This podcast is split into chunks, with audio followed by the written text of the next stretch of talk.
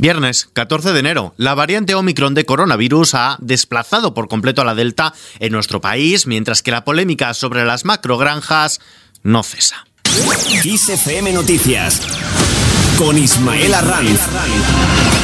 Los estudios de las aguas residuales reflejan la expansión de la variante Omicron de coronavirus que ha desplazado casi por completo a la Delta, con concentraciones que baten un nuevo récord en los primeros días del año desde que comenzaron las mediciones en junio de 2020. Mientras tanto, el gobierno intenta cerrar la polémica sobre la carne española de las macrogranjas, surgida a raíz de las críticas sobre ella que hizo el ministro de Consumo, Alberto Garzón, en The Guardian. Sin embargo, el Partido Popular trata de mantenerla en la actualidad e incluso ha hecho un vídeo titulado Ganadería o Y Unidas Podemos también va a utilizar esta polémica para abrir la precampaña electoral en Castilla y León. En este sentido, el ministro de Agricultura y Alimentación, Luis Planas, ha asegurado que el lema de esta nueva campaña del Partido Popular en redes, más ganadería y menos comunismo, confirma que la preocupación de los populares no es el sector ganadero, sino la campaña electoral en Castilla y León, además de crear confusión y conflicto. ¿Por qué crear ahora esta polémica? Sin duda, porque hay unas elecciones eh, unas elecciones autonómicas y porque a la dirección del Partido Popular le interesa provocar este conflicto. Pero sinceramente a mí lo que me preocupan son los agricultores, los ganaderos, nuestro medio rural y sin duda no se merecen esta utilización que se está haciendo de ellos en esta campaña. El Partido Popular, por su parte, no deja de ejercer presión y pide al presidente del gobierno, Pedro Sánchez, que destituya a Alberto Garzón como ministro de Consumo. Así lo ha hecho hoy el número 2 del PP, Teodoro García Egea. Exigimos al presidente del gobierno dos cosas desde aquí, desde Huelva. El primero es el cese de este ministro irresponsable que está atacando directamente a los ganaderos de toda España, especialmente a los de Huelva. Y en segundo lugar, que ponga en marcha una campaña de promoción exterior que deje claro que la carne que se exporta en España, que la carne que se exporta en Andalucía y en Huelva es de la mejor calidad que hay en el mundo hace hincapié en Huelva porque estaba allí de visita.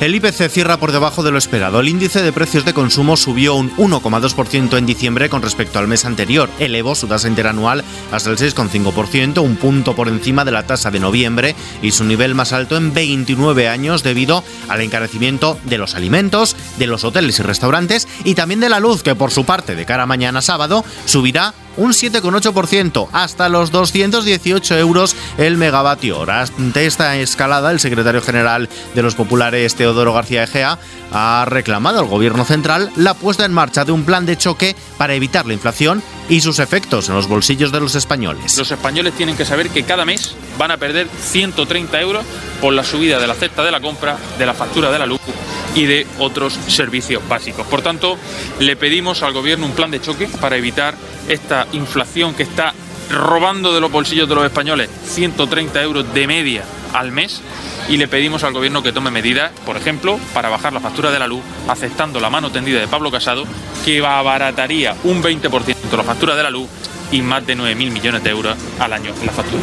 Sobre el reparto de fondos europeos, el presidente del Partido Popular, Pablo Casado, asegura que los tribunales le darán la razón en esa ofensiva judicial que han abierto autonomías y ayuntamientos de su partido por el reparto de fondos europeos que está haciendo el gobierno central. Ha avisado que su formación está dispuesta a llevar esa misma ofensiva a Europa si no hay transparencia y puede acabar, dice, en corrupción. Palabras de casa las comunidades autónomas gobernadas por el Partido Popular y los alcaldes gobernados por el Partido Popular para defender a sus vecinos van a ir a la justicia para denunciar el reparto a dedo de las ayudas en beneficio del Partido Socialista y en prejuicio de eh, los ciudadanos que están eh, viviendo en una administración gobernada por el Partido Popular.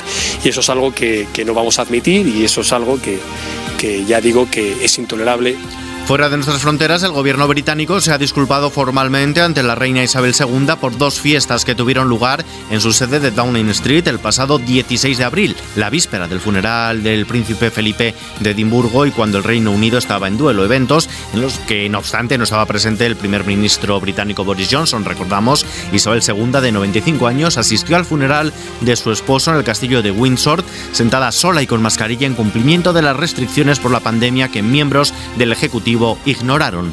De Londres a Sydney, el gobierno australiano ha vuelto a cancelar el visado del tenista serbio Novak Djokovic, aunque este ha logrado apelar la decisión y retrasar hasta el domingo su deportación. Ahora será estudiada por un tribunal federal encargado de decidir si puede permanecer en el país y jugar el Open de Australia o si ha de ser deportado. Más cosas, hoy nos ha dejado el arquitecto Ricardo Bofill, una de las figuras más internacionales de la arquitectura española del siglo XX, que ha fallecido este viernes a los 82 años y que deja como legado una obra en la que conviven el neoclasicismo y la posmodernidad. El ministro de Cultura, Miquel Iceta, ha destacado que nunca será olvidado gracias a las joyas que nos ha dejado. Entre sus obras de diseño urbano figuran la Nueva Castellana de Madrid, la Nueva Bocana del puerto de Barcelona o la remodelación y ampliación del aeropuerto del Prat. Por su parte, la población alicantina de Calpe mantiene la declaración el año que viene, el año 2023, como año Ricardo Buffet, para celebrar que se cumple medio siglo de la construcción de uno de los hitos del arquitecto barcelonés, la urbanización La Muralla Roja, enclavada junto a uno de los acantilados de este municipio. Y terminamos.